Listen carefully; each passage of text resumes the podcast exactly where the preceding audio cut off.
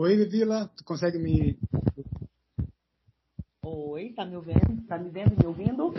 Oi, como é que tá? Tudo bom? Tudo bem? Tudo. Tudo ótimo. Obrigado, obrigado por ter aceito aqui a, a conversa. Pois é, obrigado por me convidar, foi um prazer. Está no Brasil nesses dias? Eu tô, eu tô em Curitiba. Na verdade, eu terminei o doutorado e voltei, né? Uhum. É, eu fui bolsista da CAPES e tudo, então pandemia, tudo aconteceu ao mesmo tempo. Voltei. Foi traumático, mas voltei. Tá. Eu quero saber detalhezinhos, né, do teu percurso inteiro, que assim deve ter histórias maravilhosas para falar, né? Porque eu estava a Vila tentando me recordar assim uh, o ano preciso que a gente chegou a interagir, né? Não sei se foi 2010, talvez, talvez final de 2000, 2009. Eu, é, eu quero dizer 2012, 2011, Nossa. porque eu estava fazendo mestrado na UNB nessa época. Sim. Então, é, tem, eu tô na casa de uma amiga em Curitiba e ela tem uma cachorrinha. Então, acho que às vezes a gente vai ouvir os latidos. Tomara que não vaze muito não, não, na gravação. Não tem.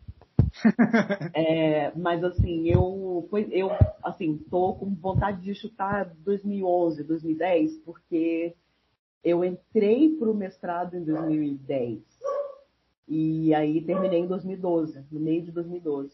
Então eu acho que foi nesse período aí. Eu estava é, fazendo mestrado. Ah, começava no mestrado, né?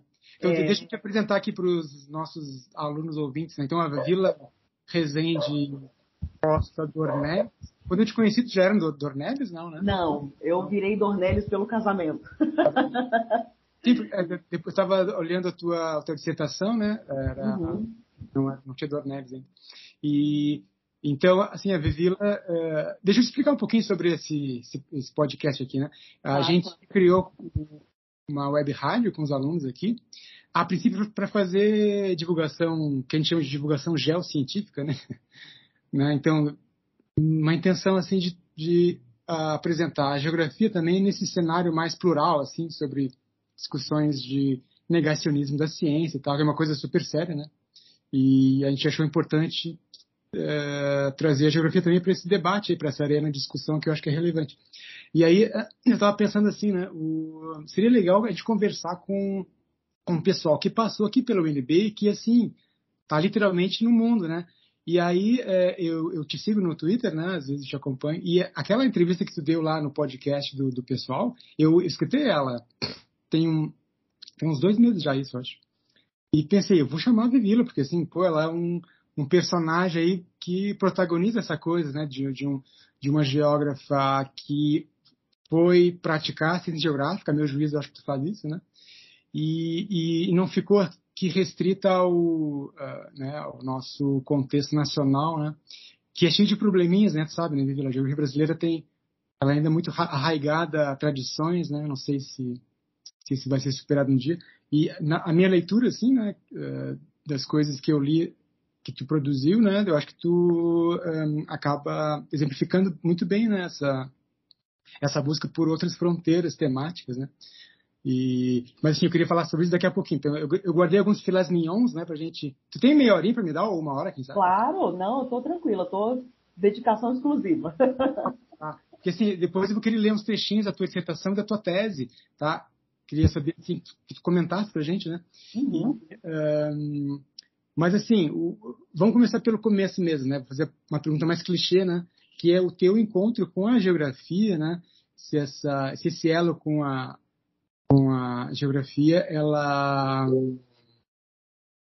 ela foi já em ambiente escolar, assim, ou tu chegou a titubear em fazer outro curso, né? Como é, é que tu o NB na geografia? Foi, foi em ambiente escolar, sim. Eu sempre gosto de contar essa história, né? Então, eu tive um professor no ensino médio. Eu acho que todo mundo que foi fazer geografia na graduação, ainda jovem, né? Assim, é, quando foi direto da escola, teve um, teve um encontro com um professor importante ou com um tema importante nas aulas. Eu gosto de acreditar nisso, assim. É, porque, enfim, é nada científico, né? Foi é fruto de algumas conversas que eu tive com colegas e tudo. E, e todo mundo expressa, ou pelo menos pessoas que tiveram vontade de, de fazer esse curso e fizeram outros, enfim. É, expressam isso, né? Ah, eu tive um professor muito legal que me fez pensar em muita coisa. É, porque o, o, meu sentimento em relação à geografia, que, que é assim. Então, vamos, vamos pensar aqui na minha, na minha trajetória. É, eu sempre estou flertando com outras ciências, especialmente com ciências sociais. Então, é por isso que meu trabalho é super interdisciplinar, porque eu flerto mesmo com todo mundo, né? É uma, é uma habilidade que eu tenho de ser uma, uma flertadora é, é, serial, né? Assim, e, e eu, enfim, tenho, é, me interesso por muita coisa, mas a geografia, ela sempre está me trazendo esse, esse comichão é, crítico de solução de problemas, né? Porque, é, para mim, é, eu acho que eu falei isso em outras ocasiões, para mim a geografia ela é uma ciência de resolução de problemas contemporâneos, né? Ela está o tempo todo nessa fronteira é, de enxergar problemas. Então, para muita gente que está de fora é como se a gente estivesse inventando problemas. Na verdade, a gente está né, cavucando e tirando eles, né, colocando eles no sol, assim é, e, obviamente, propondo né, soluções. Então, sempre flertei com várias ciências, mas a geografia ela sempre ficou assim com essa ela sempre me atraiu mais por causa desse aspecto né? eu tive um professor é, que foi muito importante para mim no ensino médio professor Mauro é, que me deu aula então eu nasci em Brasília cresci fui criada lá né então tinha o professor Mauro que dava aula lá no Guará que foi o bairro que ficou famoso agora nos memes, né? Ultimamente. É, mas ele, enfim, ele era um professor super é, engajado e que fazia a gente pensar em coisas essenciais. Ele foi uma das primeiras pessoas que me fez pensar no tema da ética, por exemplo, que dentro dessa parte do pensamento geográfico e da filosofia da ciência é uma área que me atrai muito, pensar em ética de pesquisa, né?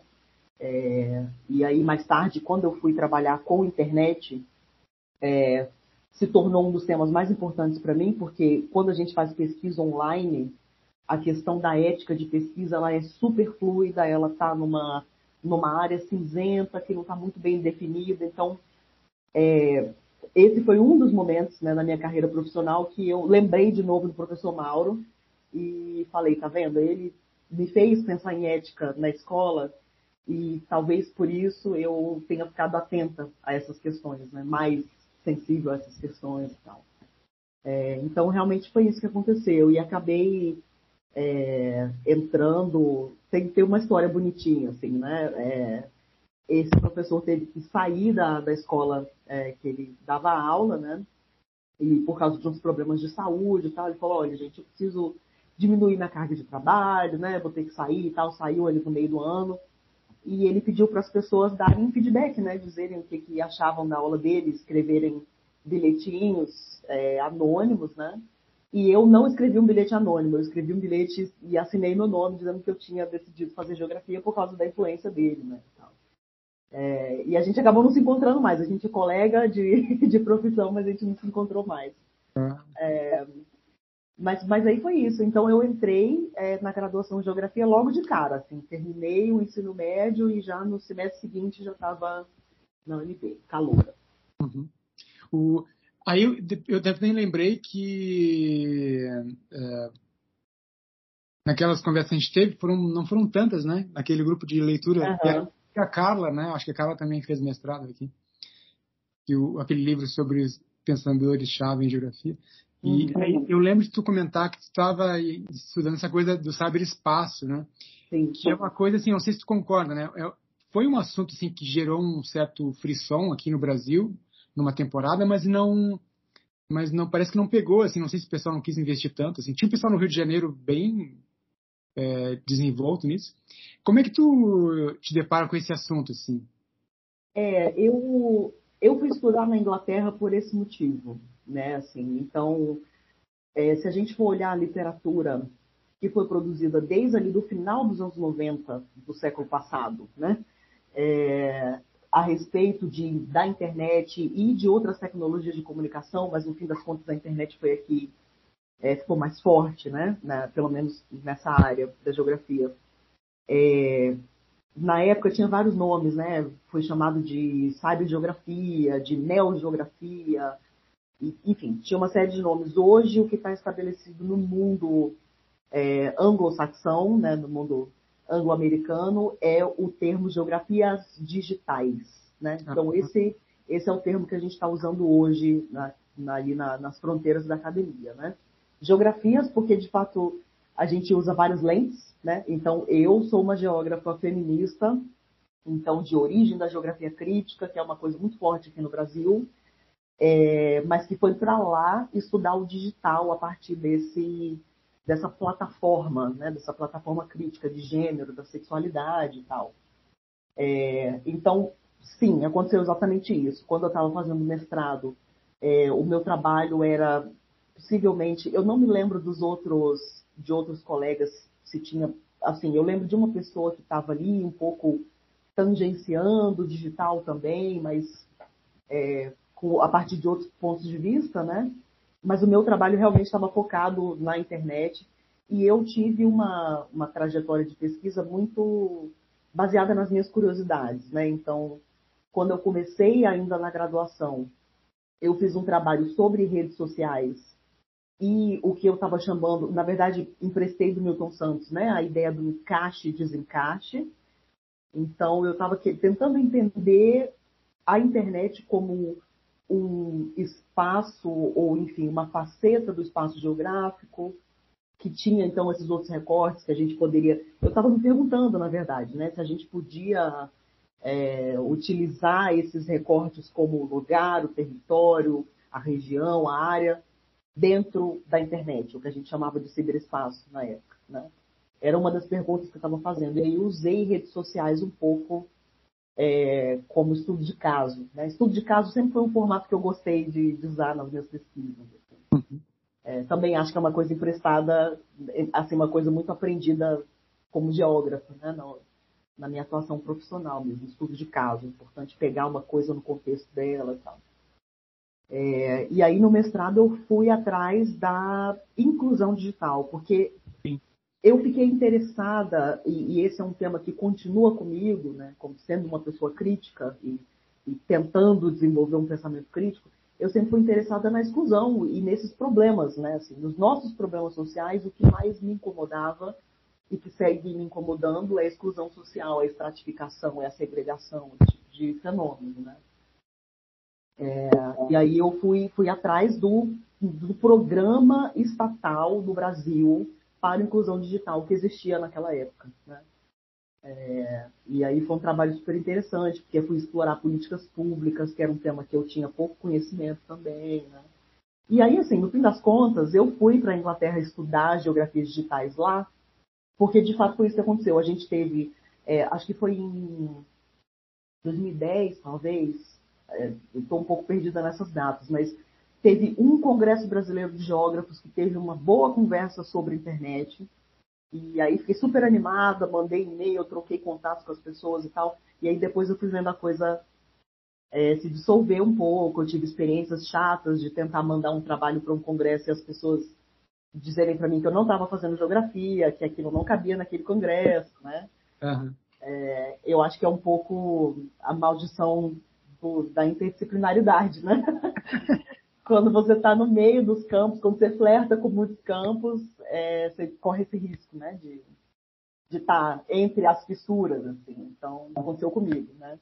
E aí, assim, na Inglaterra, é, que foi a minha experiência, né, de, de doutorado e minha experiência de vida nos últimos anos, essa é uma área que está bem mais desenvolvida, que é bem respeitada já, então não existe, não tem muito um questionamento, né? Tipo, ah, você é da geografia digital, tá, beleza não é uma questão, né? Assim, é, e aí, assim, você tem muito mais possibilidade de desenvolver trabalhos é, com, com grupos, né? Que, enfim, de pessoas que estão trabalhando ali mais ou menos junto contigo e tal. É, então foi, vamos dizer que esse foi meio que o caminho natural, né? Eu comecei ali tentando entender o que, que era esse espaço, se a gente podia chamar de espaço ou não, né? E aí depois políticas públicas, porque fiquei realmente né, interessada na questão da exclusão e tal. E no, no, fim, no doutorado, eu falei, não, agora eu quero olhar, eu quero olhar ali dentro dos fios, né, dentro da, da internet, ver esse fenômeno de perto e fazer algumas perguntas um pouco mais sofisticadas, né, em relação tanto à exclusão, às questões sociais que me interessam, quanto é, sobre a produção desse espaço. Né? Uhum. Então, e eu me peguei pensando assim, porque até hoje eu vi lá que a gente no departamento a gente estava batalhando para reformar o curso, né? Uhum. Aí fiquei pensando, nossa, a Vila, né, na época, se, né, se dedicando a, uma, a, um estudo que a gente pode dizer que na época era meio iconoclasta, assim, né? É. E, é, tu deve ter ficado um pouco frustrada com o, com o currículo do, da geografia da UNB, né? E eu pensei, eu acho que talvez ela, ela só achou o Neio para ajudar ela, né? O professor Neio Campos, que tocou é, orientar, né? É, foi um desafio, assim, né? Foi um desafio, porque a coisa estava começando, então, se a gente for olhar, por exemplo, a bibliografia da minha dissertação de graduação, da minha monografia de graduação, ela tem, assim, tipo, um punhado de geógrafos, e aí o resto a gente tem gente da ciência da computação, tem gente da sociologia, né? Então, uma coisa que eu percebo, por exemplo, é que hoje no Brasil está mais bem estabelecida a antropologia digital, por exemplo, que é uma área afim, né, para quem é para quem é da geografia humana e está nessa área, antropologia digital é tá sempre, a gente está sempre andando junto, mas acho que aqui no Brasil está bem mais desenvolvido, né? É, então, o pessoal das ciências sociais, é engraçado falar isso, porque lá no, na Inglaterra, a geografia é uma ciência social, né? A gente está, é, a gente é considerado cientista social também, o que para mim faz super sentido, né? Mas aqui no Brasil, então, eu acho que os sociólogos e antropólogos estão se debruçando mais, com mais é, é, seriedade, com mais recurso, com mais tempo, né? Nesse tema do que o geógrafo, o que é uma pena, né? porque a gente poderia estar explorando é, e, e, fazendo perguntas muito importantes. Assim. Acho que a gente está um pouco atrasado. Né? É verdade. E, Vivila, o... eu lembro assim, que no, no, início dos anos 2000, tu não estava na graduação ainda, né? Tu, tu, te forma em 2006, 2007, né, na UNB, como graduado. 2005, na verdade. Eu entrei no primeiro semestre de 2001. Ah, tá. Então essa é bem uma época assim que eu acho que deve ter ficado sabendo, né, que quando né, congressos de geógrafos brasileiros, né, quando o trabalho é meio extravagante, assim, o pessoal coloca geografia cultural. Sim. É o pessoal da cultural, né? Tipo, não interessa se está estudando sexualidade ou, sei lá, comércio. É tudo de... geografia cultural, é. Então é um é. troço meio espantalho, assim, né? Que denuncia bem né, essa, essa, esse fato, essa falta de tino para uma visão mais minuciosa, né? É, exato. Eu acho que tem esses recortes, eles são, eu gosto de dizer que eles são sofisticados mesmo, né? Porque a gente está olhando para esse grão fino né, das questões sociais e que não são só sociais, elas são econômicas também, enfim, elas estão produzindo espaço da mesma forma que qualquer outra é, qualquer, qualquer outra outro recorte né, que a gente faça. Então eu acho que é um, é um desperdício, é uma pena. Né? Virilo, posso ler uns trechinhos aqui da tua dissertação? Claro. Tá. Eu vou ler tipo, uns dois ou três de cada trabalho e eu vou dizer por que, eu, que eu vou ler eles. Uhum. Tem um motivo especial. Vamos, que... vamos, ver se eu vou lembrar os do mestrado, viu? Porque é mais tempo. Não, isso também é bom, né? Porque é um exercício da gente ver, né? a gente se reler depois de um tempo, né? É, é. é interessante. Então, só para divulgar aqui para os nossos ouvintes, né? Quem quiser ler, está no repositório da UNB, né? A dissertação uhum. da Vivila se chama defendeu em 2012, chama telecentros.br, que é o que tu estava comentando há pouco, né? Era uma política pública para a inclusão digital. Isso. Uma análise territorial da inclusão digital face à exclusão social no Brasil. Tá? Então, vou ler um trechinho aqui primeiro, que eu gosto bastante, e vou dizer também o motivo que eu vou, pelo qual eu vou ler. Tu diz assim, já pela página 70. Tu lembra da página 70? Não. a realidade aqui analisada e com base na ideia vigente do acesso às TICs, né, tecnologias de informação e comunicação, como passo fundamental para a inserção de uma comunidade, pode-se inferir que a chamada inclusão digital seja um critério contemporâneo para o exercício da cidadania, onde se conclui que estar alijado do acesso digital significa estar alijado da própria cidadania, excluindo, marginalizando Uh, e aí tu, tu menciona um, trechinho de um professor aqui da UNB até, o Pedro Demo, né? Ele uhum. aparece tua, foi nosso colega aqui da filosofia, a marginalização digital pode tornar-se a marginalização das marginalizações. Sim. À medida que tecnologias digitais dominem a produtividade, o mercado e a sociedade.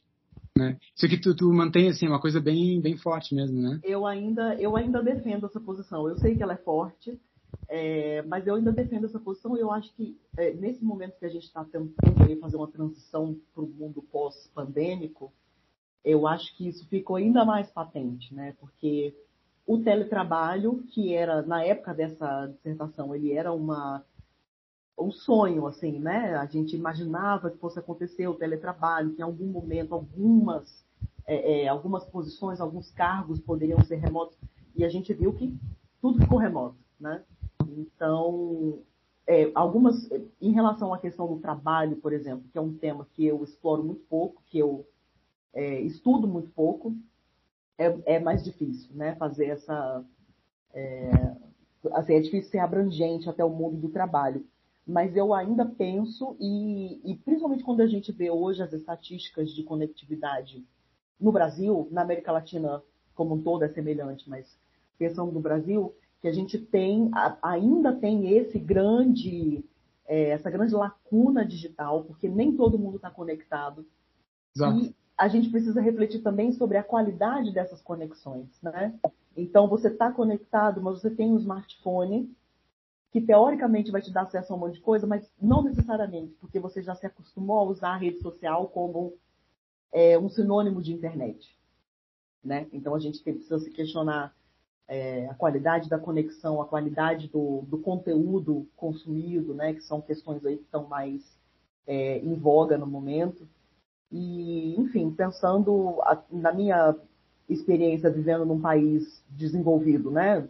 vamos usar esse termo, é, em que a internet é considerada um, um, direito humano, né? o acesso à internet é considerado um direito humano, então te faz pensar, né? Por que, que a internet é considerada um direito humano em alguns lugares do mundo? Porque, de fato, sem ela você não consegue ter acesso a, é, a serviços, né? Serviços é, promovidos e oferecidos pelo Estado, é, você não consegue ter acesso a educação de qualidade, não, você não, por exemplo, os anos que eu passei vivendo na Inglaterra e utilizando o sistema de saúde deles, você precisa estar online para fazer o seu cadastro no posto de saúde.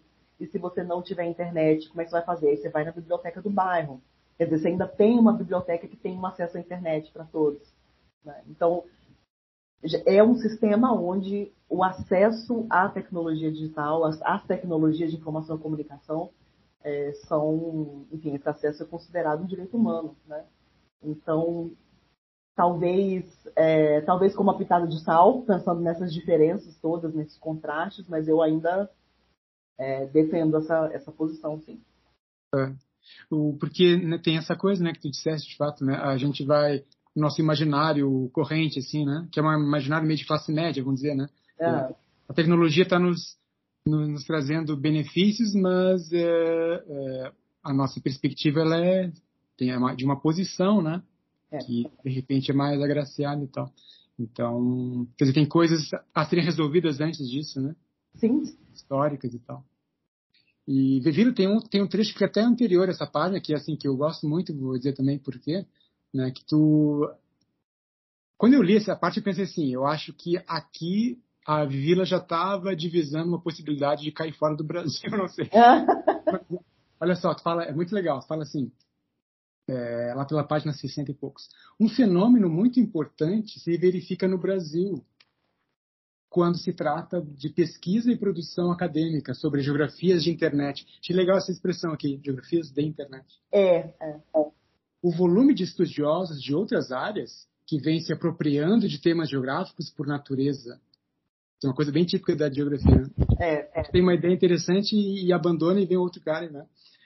Para citar alguns, encontramos os fundamentais estudos de Lemos, doutor em sociologia e professor da Federal da Bahia, sobre cybergeografia, cybercultura e comunicação, Fragoso, doutor em comunicação e professora da Federal do Rio Grande do Sul, que tanto tem investigado sobre os espaços digitais, interações nas fronteiras internacionais do Brasil, no cyberespaço, e cybergeografia midiática brasileira.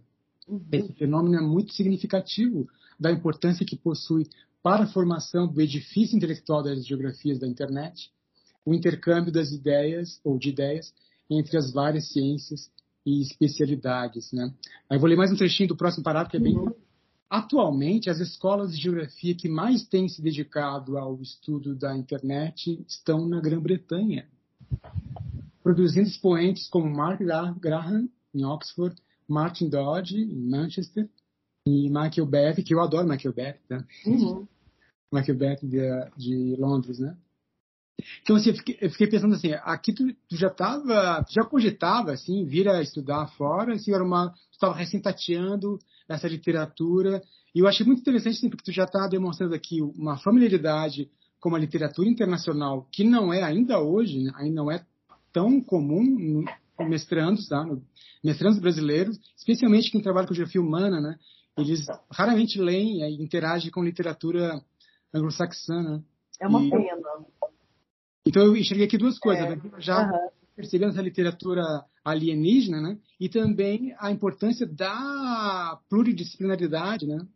Então, o que, que tu... é, é, é, é, como eu falei, né? Eu estou sempre flertando com esses outros, com essas outras áreas. Então, hoje, por exemplo, é, eu não estou super é, numa super produção acadêmica no momento, é, mas eu tô meu meu flerte do momento é com as artes. Agora eu tô namorando as artes plásticas, eu tô de repente estou virando uma geógrafa cultural mesmo, né?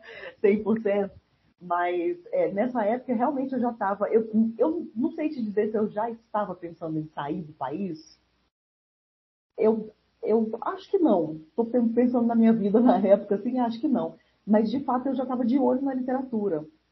Né? Então, assim, eu acho que por conta da minha experiência na graduação, de eu ter tido dificuldade de encontrar literatura em geografia, uhum. então eu tive que ler sociologia, eu tive que ler ciência da computação, é, comunicação, por exemplo, então eu li é, o Marshall McLuhan na época, né, sobre o meio, o meio é a mensagem, né, é, justamente porque eu estava me questionando aonde que estão esses limites, o que, que é realmente a internet, será que dá para dizer que a internet é só a nova imprensa? Né? Eu achava que não, já na época achava que não. Então, eu acho que por conta dessa experiência eu fiquei já mais atenta, não, eu preciso olhar lá fora, eu preciso ver o que as pessoas estão fazendo lá fora. E, e aí foi, foi exatamente isso, foi bem marcado. Né? Então, eu sei, por exemplo, que nos Estados Unidos é, eu acho que é na Universidade do Kentucky, é, é o que está me ocorrendo agora, tem um pessoal que está trabalhando com é, geografias digitais já há bastante tempo, mas a, o foco deles lá é muito mais no, no Google Maps e no, no, que eles chamam de é, cartografia crowdsourced, né? Então, tipo, aquela cartografia que é alimentada pelo usuário, né? Então, o Waze, o Google Maps, esses serviços todos online que as pessoas vão lá e colocam um pontinho e dizem do que se trata e tal. Então, é, é mais essa área deles lá nos Estados Unidos. Enquanto na Inglaterra, acho que por conta da própria história de como a disciplina se desenvolveu lá, o pessoal está focado em outras questões, está focado mais nessas questões humanas é, e críticas, né, nessa, nesses questionamentos. Assim a respeito de aonde está cada um e para que, que serve essa tecnologia, né? A quem serve a tecnologia e tal. Uhum. É, então, eu, por exemplo, eu conheci o professor Martin Dodge. Foi esses nomes todos, né? Que eu saí, eu fui stalkear esse povo quando eu estava lá, né? Então, toda oportunidade que eu tinha, ah, eu já li o trabalho dele e tal. Então, foi, foi bem importante, assim, nesse, nesse sentido. Então, esses, essa galera aí continua nativa também. Uhum. Continua produzindo. Hoje, a Universidade de Oxford, onde está é, tá o professor Mark Graham, que eu citei aí, hoje ela tem um instituto é, é, de internet de Oxford, que é no departamento de geografia. Nossa. É, e o professor é, Mark Graham, hoje ele é um professor já estabelecido, enfim, ele já está num cargo é, permanente lá, e ele é professor de geografia da internet. Uhum. Ele né, bateu lá o, o pé para que o cargo dele fosse esse. Né? Então é uma forma também política aí de fazer a coisa ganhar vulto. Né? Uhum. Legal. Uh, vamos aproveitar que, que eu estou lendo aqui os trechinhos, já vou ler uhum. Tese, pode ser? Para a gente Sim. já fazer um, uma, uma reflexão epistemológica aqui. Porque depois eu queria que depois né, que tu falasse para gente sobre coisas assim mais da tua experiência cultural, acadêmica lá, né? Como é que tu uhum. vai como é que tu chegou lá em Reading, né? Uhum. É, é fronteira com o País de Gales já, né? Quase. É, Bristol é na fronteira, foi a cidade que eu morei. É, e Reading é, já é encostado em Londres. Na verdade, Reading hoje é considerada Grande Londres. Já. Ah, tá. É, é uma meia horinha de trem lá do, do centro de Londres. Legal. Então, deixa eu falar para os ouvintes aqui, né? Uhum. tentei traduzir mais ou menos, tá? Para facilitar para eles. Uhum. Tá? Então, a tua tese, defendida em 2020, se, teria se chamado o seguinte, né? Geografias de gênero de jogos online. Um estudo de caso comparativo Brasil-Reino Unido de práticas espaciais de gênero, de inclusão, exclusão e agência no MOBA, que seria é, arena, arena de batalha online multijogador, né? Isso. Esse, essa sigla aqui, MLB. Uhum. Uh, Player Online Battle Arena, né? Seria um jogo específico, né? Liga das Lendas, é isso? Liga of Legends. É, ah. é um dos jogos mais populares no Brasil, ainda. Interessante esse título. Uhum. É uma primeira observação assim, que eu achei barato, né? Tu, tu trabalhou com, com autoras assim, que eu, algumas delas têm verdadeira fascinação, né? Que é o, são as filósofas da ciência. Tu falou há pouco em filosofia da ciência, né? As filósofas da ciência feministas, Donna Haraway, é. Harding. Né? Deixa eu até te fazer, falar uma coisa, né? O, é, eu tive aqui dois pibiques já com tentando cativar umas gurias, né, para a gente trabalhar com filosofia da ciência uh, ou epistemologia feminista, né? Então a gente trabalhou com a Haraway, com a Harding, com a Longino também. Então assim, sou super fã dessas dessas mulheres aí também. É, a Karen Barrett é, é uma das também que está na trilogia aí, na, na trindade das, das filósofas feministas também. Eu achei super legal tu ter acessado, né, essa filosofia uhum. é, é, antitradicionalista, né? E as geógrafas também, né? A Jill Valentine, a Doreen Massey, então, barato, né? Então, assim, o primeiro trechinho que eu queria ler é esse aqui. Aqui eu mais ou menos traduzi, vamos ver se tu concorda. Se você me falar onde está a página, eu vou ler junto. Tá. Página 20, 20, 21, por aí. Tá.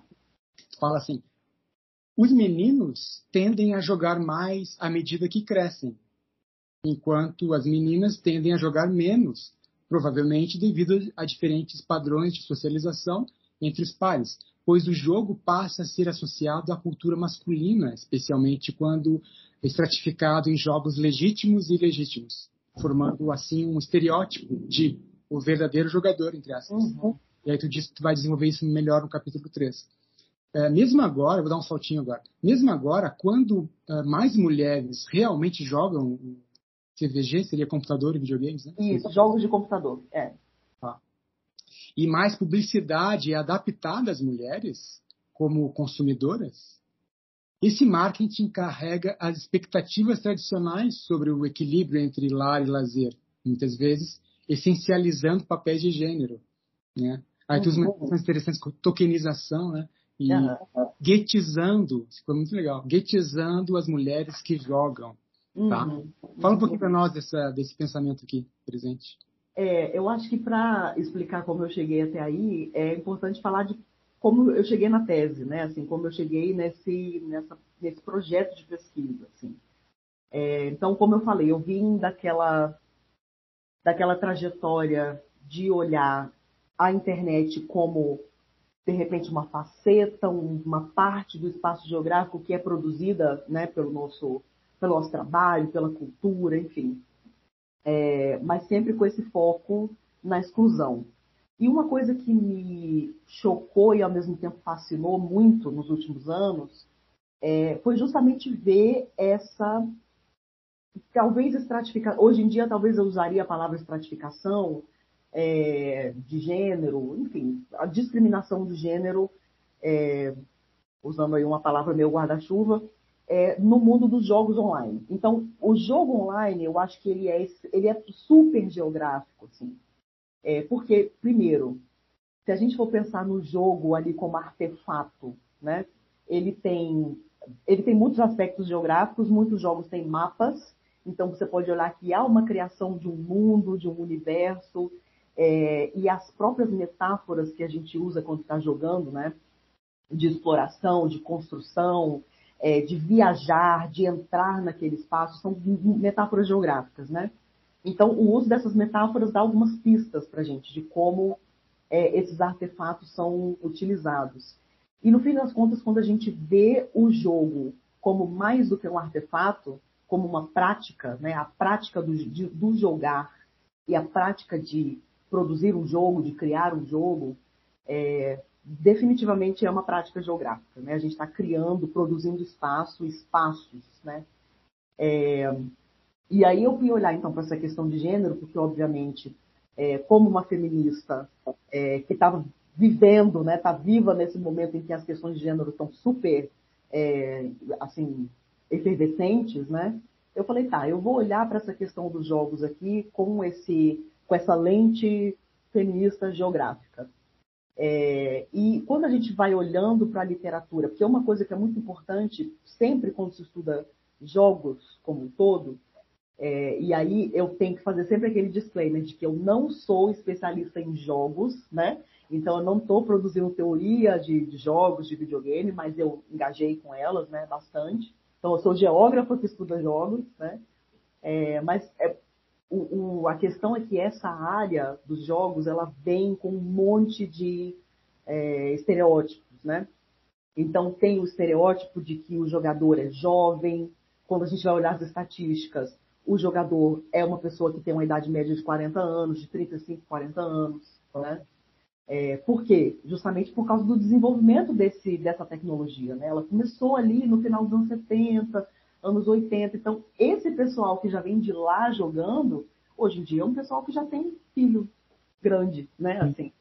Então, é, é, esse tipo de estereótipo, a gente precisa sempre olhar a literatura com cuidado, né? E, e aí, assim, uma das coisas importantes é, que foram confirmadas para mim no campo, também na análise de dados, é que existe uma expectativa é, de que mulheres não são boas ou não se interessam ou não, enfim, que o jogo não é para mulheres, é, justamente por, causa, por conta desse fenômeno é, que aconteceu lá no passado, no, início do desenvolvimento dos jogos, em que se estabeleceu que videogame é uma prática de menino. Uhum. Né? Então, o videogame é um brinquedo de menino. E por que, que é um brinquedo de menino? Tem algumas explicações na literatura. Então, a gente vai lá em quem estuda jogos, né, pessoal de sociologia, antropologia, é, e eles vão dizer que no período, no processo de socialização da gente na infância, os meninos tendem a jogar mais videogame porque essa é uma prática de que faz parte da socialização, juntar os outros meninos, tem um outro menino da rua que tem na época, nos anos 90, tinha um cartucho, aí você juntava com aquele que não tinha um cartucho, e aí todo mundo jogava junto, então era uma prática de socialização em grupo, né? O termo que eu usei até foi peer socialization, né? Que você está com os seus pares, socialização em pares. Enquanto as meninas, como existe uma expectativa de que as meninas desde cedo elas vão estar interessadas na casa, elas vão estar interessadas no processo de homemaking, né? Que os que, que o pessoal da Inglaterra chama esse é um, é um, uma, um termo guarda-chuva para trabalho doméstico, trabalho que produz um lar, né? As meninas estão desde cedo ali nesse processo de homemaking. Elas estão ajudando a mãe, ou elas estão, enfim, é, às vezes até trabalhando na casa mesmo, né? Dependendo da classe social que a gente está falando aí. Então, no fim, como o videogame é uma prática que exige atenção, você não pode estar jogando aqui e mexendo na panela ao mesmo tempo, né? Entendi. É, então, é, é, esse fenômeno da socialização em pares acabou é, criando aí essa profecia autorrealizável de que o videogame é um brinquedo de menino, né?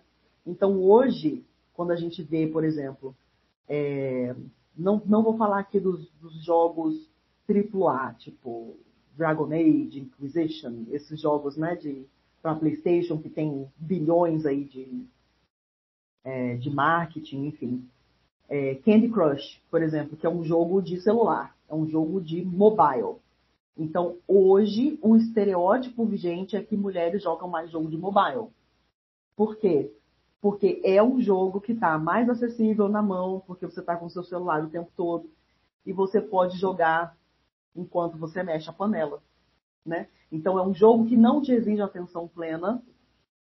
E um outro fenômeno que vem no bojo disso é que é um jogo que, além de não te exigir atenção plena, não te, não te exigir tempo também, né? Que é, é, é quando você pensa em jogos, é, vou pensar aqui Assassin's Creed, por exemplo, que é um jogo ali de é, não só de matar, mas de abrir mapa e, enfim, de conquistar territórios e melhorar o seu personagem e tal, ter uma dedicação de tempo mínima que você precisa para esse, esse jogo, para você desenvolver o jogo. Candy Crush não tem essa dedicação de tempo. Então, no fim, é considerado um jogo de mulher, e por ser considerado um jogo de mulher, é também considerado um jogo menos válido. Ah, então, no fim, o gamer de verdade é o gamer que tem tempo para se debruçar, para ficar na frente da tela, para jogar por horas, para jogar até completar todas as quests. É, e a pessoa que joga Candy Crush casualmente, né? Então tem um jogador casual. É, a pessoa que joga casualmente, ela não é um gamer de verdade, né? Entre muitas aspas. Uhum. Então, não sei se eu fiz ficar mais difícil um pouco, mas é só, como está bem no comecinho da tese, essa parte, ela está justamente dando esse contexto, né? Uhum. De, de onde vêm esses questionamentos que, principalmente as pesquisadoras de, da área de jogos, vêm fazendo, né? É, e, e, justamente para contextualizar por que, que essas questões são importantes, né? Hum, claro. Ou seja, o, não sei se você concorda, assim, mas a, a, as pessoas podem ser levadas a pensar, quem não estuda isso como tu, né? Que o, o olhar da, de um geógrafo, de uma geógrafa sobre isso seria supostamente mais no lá dentro, entre aspas, do, do jogo, ou seja, há ali uma certa territorialidade virtual e uma distribuição de papéis entre os personagens, que é ficcional e tal. Mas não é apenas isso, né? Você está, na verdade, utilizando esse videogame como um canal para diagnosticar o que se passa aqui fora, né? Quer dizer, a distribuição de papéis da, dos jogadores, né? Não dos personagens do jogo. É, eu acho que uma das coisas que eu mais gostei assim de fazer nessa, nesse trabalho foi engajar com é, a, a teoria da minha orientadora, que é a professora Avril Madrow. Ela é uma geógrafa cultural, né? Então, assim, é, ela trabalha com... Hoje, o trabalho dela é mais focado é, na questão do luto, nos cemitérios, nesse processo de geografias da morte, né? É, que é fascinante também, é super interessante mas ela, por conta do trabalho dela sobre o luto, ela desenvolveu, é, enfim, um, um, conceito desse espaço que é fluido e que ao mesmo tempo tem fronteiras permeáveis, é, que eu vou falar sobre, sobre esse conceito, se não me engano, no capítulo 3 também da tese, é, porque, aliás, talvez capítulo 4, estou olhando aqui, enfim, foram muitos capítulos. foram 400 páginas. Então, páginas. É, foi muita coisa. Mas, assim, ela achei aqui o, o, a ilustraçãozinha que ela fez. Então, na página 106, é, tem uma reprodução de um diagrama é, que ela desenvolveu para falar sobre é, essa interação entre os espaços. Né? Então, óbvio que a gente tem espaço, o espaço geográfico, que é esse conceitão, que é o nosso grande grande conceito, mas ela está falando dos espaços que são dinâmicos e permeáveis, é, que têm fronteiras permeáveis e porosas, que vão mudando de acordo com as práticas socioespaciais e das relações de poder que estão é, rolando ali dentro de cada categoria. Então, ela usa o espaço físico para falar do que a gente é, por um vício de linguagem aí chamaria de é, espaço real, da vida real, né? Para o geógrafo digital, essa não é uma divisão justa, porque as experiências que a gente tem online, elas são reais. Uhum. Elas são reais. A gente sente, então, o conceito, por exemplo, de embodiment, que é esse conceito da corporeidade, foi fundamental para mim aqui. E ele veio, eu acredito bastante, a, aos estudos de gênero, né, que são bastante focados no corpo. é, a corporeidade ela é fundamental para a gente entender por que, que o que acontece online é real. Que a gente sente no nosso corpo, ele tem uma expressão física. É, e mais do que isso, a tecnologia está ancorada no físico. Né? Então, é. o computador ele está aqui, ele é físico, ele tem uma história de, do que, que foi minerado em algum lugar por pessoas excluídas econômicas, socialmente, e essa máquina que foi produzida em outro lugar tem uma divisão do trabalho. Então, é uma coisa muito mais complexa do que isso. E aí, no fim das contas, a nossa experiência, quando a gente sofre hate na internet, é, também é uma experiência física, né? É, então, ela fala sobre essa, é, vamos dizer, essa dinamicidade desses espaços, né? Um espaço que ela chamou na época de espaço virtual. Depois a gente discutiu um pouquinho sobre esse termo que filosoficamente, para os geógrafos digitais, o virtual é um, é um termo que a gente não deveria usar, né? Porque o virtual está falando de uma coisa que vai vir a ser, né? Uhum. É, e que não é exatamente, enfim, não, não se aplica para nós aqui. E aí ela fala também desses espaços que são da corporeidade do psicológico, né? Que obviamente, como ela tá, como ela trabalha com luto, então ela está falando sobre as emoções. Então, de novo, eu estou aqui tocando numa outra área da geografia humana, que é as geografias, geografias emocionais, né? Sim. É, então foi, foi um pouco isso, assim. Uma das coisas mais interessantes foi pegar essa, esse estudo de caso, pegar esse jogo, League of Legends, e entender que ele não é apenas um espaço virtual que está ali no éter, que está dentro dos fios, enfim, em que tudo é fantástico, a imaginação, e ver que ele tem aspectos que estão ali esparramados pelos outros espaços. Né? Então, ele tem aspectos físicos que são importantíssimos, e ele tem aspectos de corporeidade do psicológico também, é, que são definidores de como é que as pessoas se relacionam né, em uhum. torno desse jogo. É, então, nada, nenhum site, nenhum é, post do Facebook é só virtual. Né? Tudo tem tem uma, uma perna aqui no físico, tem uma perna lá no psicológico, né? Então é uma, é uma complexidade muito fascinante de ser estudada mesmo. É, tem razão, né? E, quer dizer, interessante você falou, porque realmente, para além do físico, né, o, uh, tem que se levar em consideração né, os estados mentais da pessoa que está jogando ali, né? Uhum. Ela vai ser afetada, né? Ela vai afetar e vai ser afetada, né? Sim, absolutamente. E isso, no fim das contas, vai afetar, quer dizer, a maneira como a pessoa é afetada emocionalmente afeta a produção daquele espaço também. Né? No fim, é, foi uma, uma, coisa que eu verifiquei também na, no meu campo, não sei o quanto se aplica a outros jogos, mas nesse caso aqui, acaba sendo de novo uma profecia autorrealizável. Então, as mulheres são hostilizadas dentro do jogo, isso faz com que menos mulheres joguem, o que ah. confirma que esse jogo acaba sendo mais masculino. Né? Ah. Então você está ali na, nesse ciclo vicioso de, é, de, de, hostilidade, enfim, de, de, a produção do espaço. Né? Uhum. Vou te fazer uma pergunta assim do ignorante, tá? O cara que não conhece o jogo e tal. Mas uhum. esses multijogadores, eles podem escolher é, o avatar deles, assim, ou como é que é?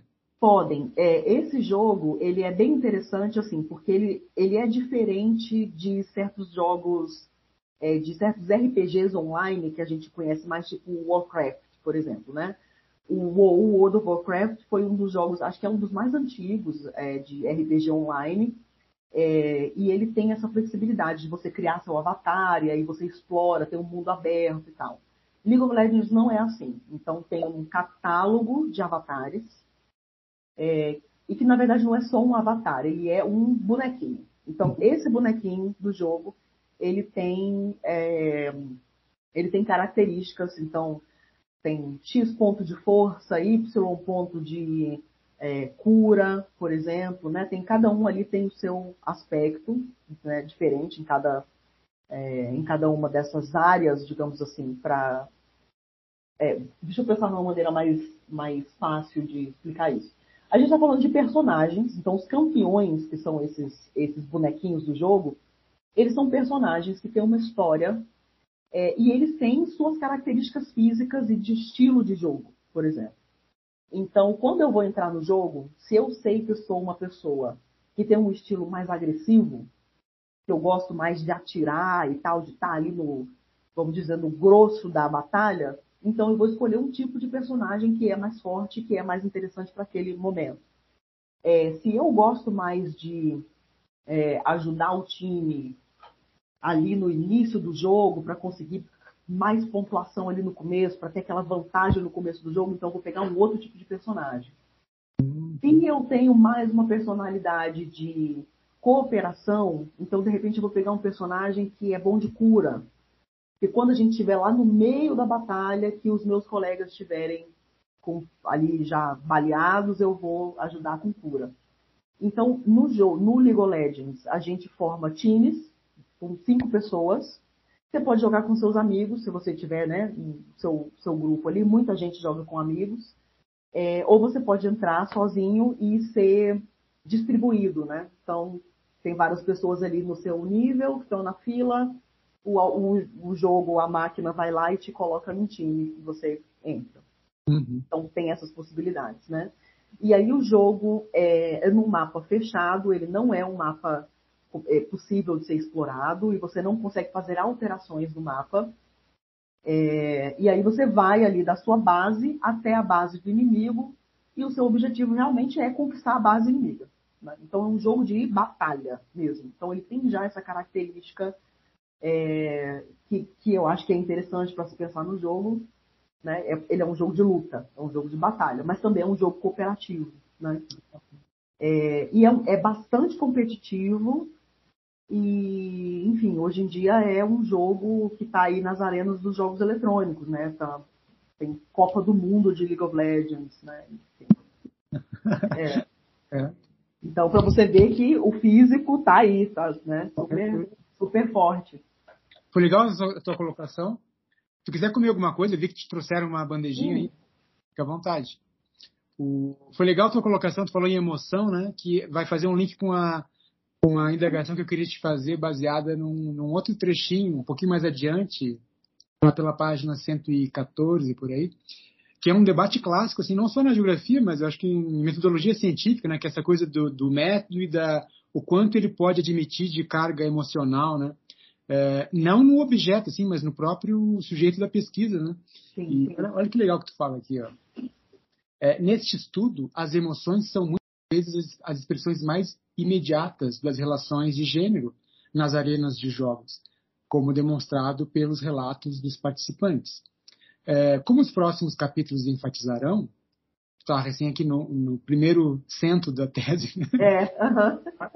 É, um, as como os próximos capítulos enfatizarão, as emoções também são uma dimensão fundamental para a abordagem metodológica e interpretação dos dados.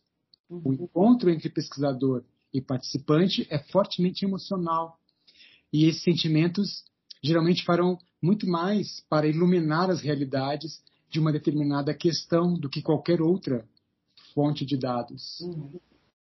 E é, é, um pouquinho mais adiante, fala: a posição de um pesquisador nunca é neutra. Uhum. Então, fala um pouquinho para a gente assim, sobre é, essa dimensão né, que tu demonstra ter aqui, né? É, é de, de, da, do mito, né, dessa separação, né, do, do, objeto e do sujeito. O sujeito é um cara imparcial, assim, né, frio e objetivo, né.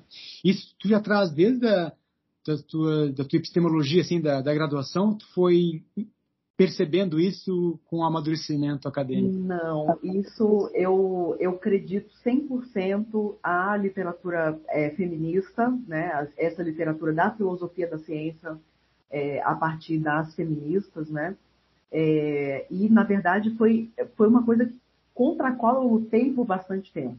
Porque quando a gente trabalha numa área, como você falou, iconoclasta, ou numa área, enfim, que está super tá cheio de mato ainda, né? E a gente está ali abrindo a coisa no facão e tal.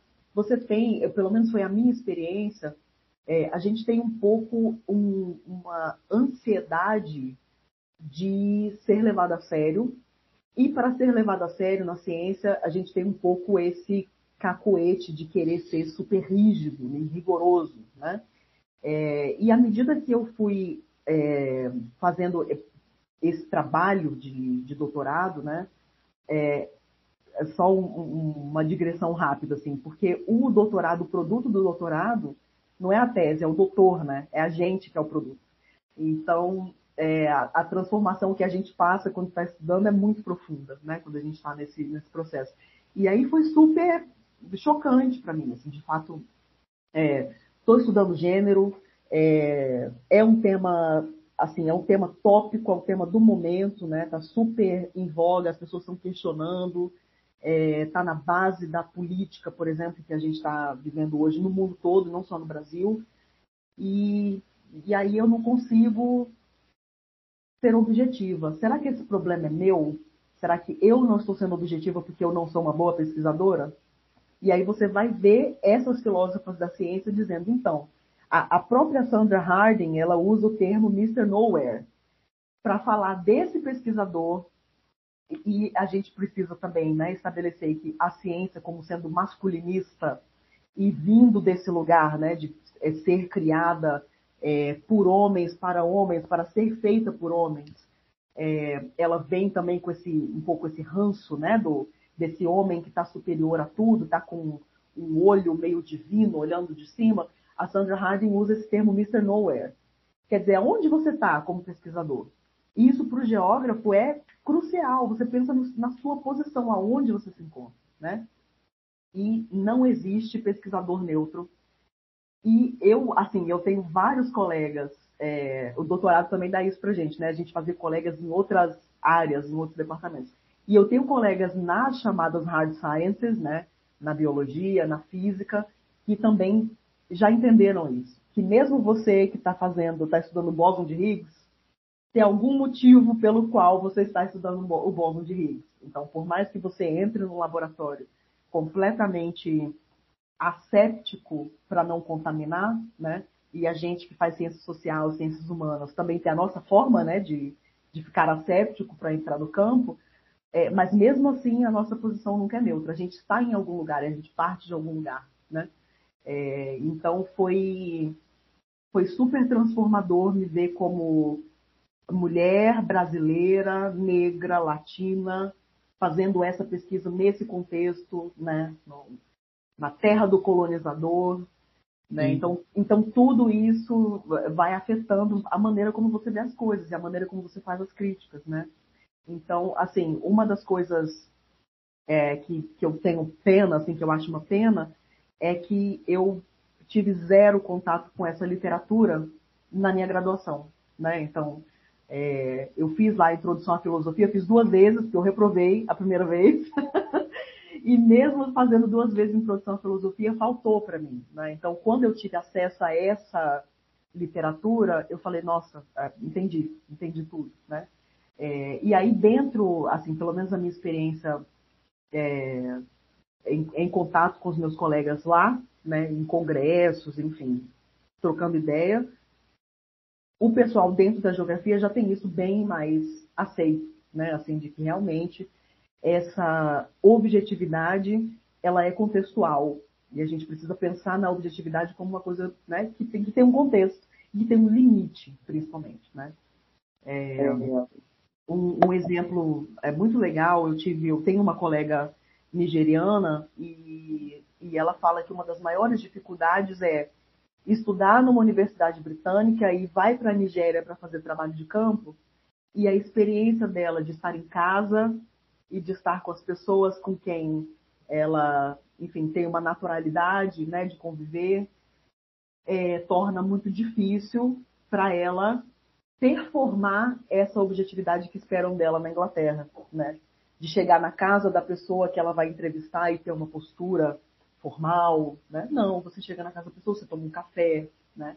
Bem parecido com o Brasil nesse aspecto. Toma um café, toma uma água, aí você ouve falar da história do vizinho, da pessoa, e isso tudo está é, tá te afetando como pesquisador, vai afetar a maneira como você vê o campo, é, e também traz é, respostas importantes para perguntas que você talvez nem tenha feito ainda, né? É, então, eu acredito 100% às, a essas feministas aí da minha, da minha bibliografia. Sim. Pô, que legal. Eu, eu uh, eu vou te fazer uma pergunta que eu não te faria, porque, assim, por uma questão de tempo, assim, mas eu talvez esteja meio compromissado agora, né? Não sei. É, deixa eu ver que horas são. Não, eu tô tranquila. Se você quiser ah. mais uns 10 minutinhos aí, a gente vai. Ah.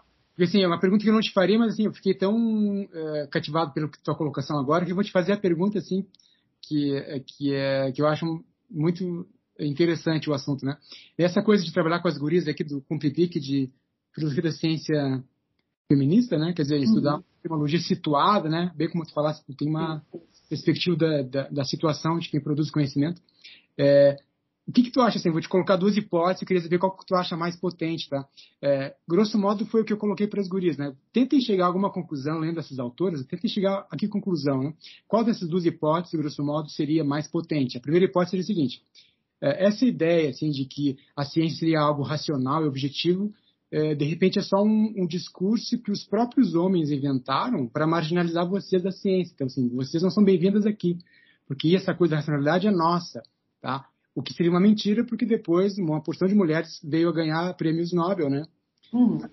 A outra hipótese é o seguinte: de repente o erro está na origem, né? Achar que a racionalidade, ela, digamos que a ciência seria pura racionalidade. Então não teria outros componentes irracionais, né? Então, o que, que tu acha? Tu acha que essa coisa da racionalidade é uma invenção masculina ou na verdade a racionalidade ela ela está em todo todo ela faz parte da natureza humana, assim, independentemente de gênero. O que, que tu acha? Eu acho que a racionalidade faz parte da natureza humana. Todo mundo é capaz de racionalidade. Eu só não acho que ela é inescapável e nem que ela seja útil para tudo. Uhum. Porque a ciência ela é uma lente, ela é uma forma de ver o mundo. E existem muitas formas de se praticar ciência também. Então, eu, eu concordo, assim, é, quando você diz que possivelmente o discurso da racionalidade tenha servido. Se ele não foi criado, ele pelo menos serviu é, ao propósito de excluir certas pessoas, não apenas mulheres, né, da ciência. É, então, pesquisadores indígenas, é o, assim, é o pessoal que está sempre ali na luta. Pesquisadores negros, então quando a gente vai ler, é, sei lá, estou tentando pensar no nome, o Franz Fanon fala muito sobre é, essa, essa questão de quem é você na fila do pão, se você é negro, se você é branco. É, um outro autor, Stuart Hall, também. Stuart Hall está falando principalmente do, é, nesse contexto da colonialidade, né? Quem é que define o racional? O que, que é o racional? Para quem é o racional? Acho que essas são perguntas mais úteis de se fazer, né? Uhum. É, então, não sei, eu acho que eu, eu pensaria no racional primeiro, o que, que ele significa, para que, que ele serve, em que contexto ele foi colocado. Né? Porque quando a gente fala do pensamento feminista, a gente está o tempo todo falando do contexto. Uhum. Né? Do, desse lugar, aonde você está e, e, e, por que, que você está produzindo o que você está produzindo. Né? Para que, que ele serve. É, então, eu, eu, a pista que eu daria para as meninas é para elas começarem com a racionalidade. Eu estou respondendo a pergunta de um milhão de dólares, né? eu só não tenho um milhão de dólares para te dar. É, pois é. Avelina, adorei, achei muito legal o nosso encontro aqui, tá? Eu, eu, eu queria, assim, colocar uma, um último pedido para ti. Né? Uhum. Tu falasse para gente, assim, para a meninada mesmo, né? É, como é que foi, assim, a, a, tua experiência, além de acadêmica, cultural, né? Uma mulher, uma mulher latino-americana, uhum. lá no Reino Unido e tal, né? E, e assim, tu vai, o que tu vai fazer agora? Vai validar o teu diploma para o Brasil? Vai, vai dar aula para gente aqui ou vai voltar para a Grande Ilha? É, isso aí tudo é um mistério, né? Eu não sei. Eu tô, eu tô naquela fase meio, é, tô num espaço liminal, né? Agora, quando a gente, quando a gente se forma, a gente sempre fica um pouco no, no espaço liminal, assim. É, então, eu tô no Brasil e tô, tô atirando para todos os lados aí para ver o que acontece. É, academia, vamos ver se a academia vai me querer. Eu sou apaixonada pela universidade, sou apaixonada pela, pela pesquisa mesmo. Isso aqui para mim é, é, uma delícia, é uma das coisas que eu mais gosto de fazer. Assim. Uhum. É, então seria um barato. Se a academia me quiser, né? Mas Olha, seria muito bom. Não sei se estar tá abrindo uma vaga aqui na UNB, tá? Na... Olha aí. Com... Que é para trabalhar com essa questão da colonialidade também. É a vaga do Rafael Sanzio. Ah, olha aí, ele foi, ele foi meu professor, ele foi meu, foi meu chefe também, eu fui estagiário dele. Muito legal. É, de repente, né, eu, eu vou fazer alguns concursos, sim, para o Brasil, vou validar o diploma. Acho que é uma das coisas que eu desejava muito quando estava estudando lá era, era trazer para cá, porque eu senti, assim, muito logo de cara, né, então já contando um pouco da minha experiência como estudante lá, eu senti um pouco o baque de certas deficiências, né, então, que de fato tem leituras que a gente não faz, tem temas que a gente não explora. A gente não teve, enfim, a minha turma não teve geografia da sexualidade, a gente teve geografia humana meio guarda-chuva também, né? E, é, enfim, eu, eu percebi que eu tinha algumas deficiências conceituais, né, teóricas e tal, então realmente tive que correr atrás e estudei muito, estudei até enlouquecer, assim. É, mas essa parte é super, para quem né, tem interesse em expandir mesmo né, o seu, o seu sua caixa de ferramentas é, é, muito gratificante, né? É muito bom. Então eu tive, eu, foi, foi muito prazeroso né, essa parte. É, a pesquisa é sempre um desafio, então fazer doutorado, como eu falei, assim, o produto do doutorado não é a tese, é você, é o doutor e então é doloroso, né? Então é desafiador, é sempre doloroso produzir conhecimento é difícil. Então foi, foi a coisa mais difícil que eu já fiz até hoje, com certeza. É, mas também foi, poxa, é, é, demais. É você fazer o seu projeto, é uma coisa que é sua, né? Que vem é, de dentro da sua, dos seus questionamentos, né? É, eu tive assim a honra de ser orientada por uma professora fantástica é, que foi mais do que uma orientadora para mim, foi uma mentora. Então, assim, é, super reforçou para mim a importância de se ter um bom orientador, de se ter uma boa relação de, de orientação, né? É, e culturalmente, assim, eu sempre fui apaixonada pela Inglaterra, eu só ouço rock britânico, mentira, não só, mas eu, eu ouço de tudo, mas rock britânico, para mim, tá, é, são coisas que é, são bandas e artistas que eu preciso estar sempre em contato. É, então, não houve choque cultural nesse aspecto. O choque cultural foi a comida, porque a comida brasileira, em comparação com a comida britânica, definitivamente. Verdade. Né? É, foi assim. Ainda bem que eu cozinho em casa, porque se eu não cozinhasse. Aí chamava os amigos para Com certeza, sempre. Tava, sempre... tava com a casa sempre cheia de gente. Uhum. É, então, e teve isso, né? Fiz muitas amizades e hoje em dia eu, eu gosto de falar que eu tenho uma cama em cada continente, né? Então, é, essa foi, é, foi um dos grandes presentes, assim, para mim, realmente, fazer esses contatos, mais do que contatos, né? Amizades mesmo. É, e é isso, vivi na ilha fria e molhada o tempo todo, porque chove o tempo todo, tá o tempo todo escuro. É, mas eu adorei, eu gosto muito de lá. É, então, é isso, né? Vamos ver para onde que os, os ventos vão me levar. E agora, por enquanto, eu tô soltinha. Vamos ver. Que legal. Eu adorei o nosso bate-papo. Obrigado mesmo. Gostei muito também. Tu não tem previsão de dar um pulo em Brasília aqui? Eu vou, eu vou sim. Eu estou em Curitiba, é, aqui por enquanto, mas eu vou a Brasília, minha família está em Brasília, tenho muitos amigos em Brasília, então, independente do que acontecer com a minha vida aí nos próximos meses, eu vou estar sempre por lá. Vamos marcar um café, alguma coisa assim? Vamos, vamos marcar. Quando eu estiver lá, eu já te mando mensagem. No final do mês eu tô, tô lá, tô aí. Uma cerveja num pub, né? Vamos, pois é. Pub não, eu gosto de boteco. Pub eu gosto lá só.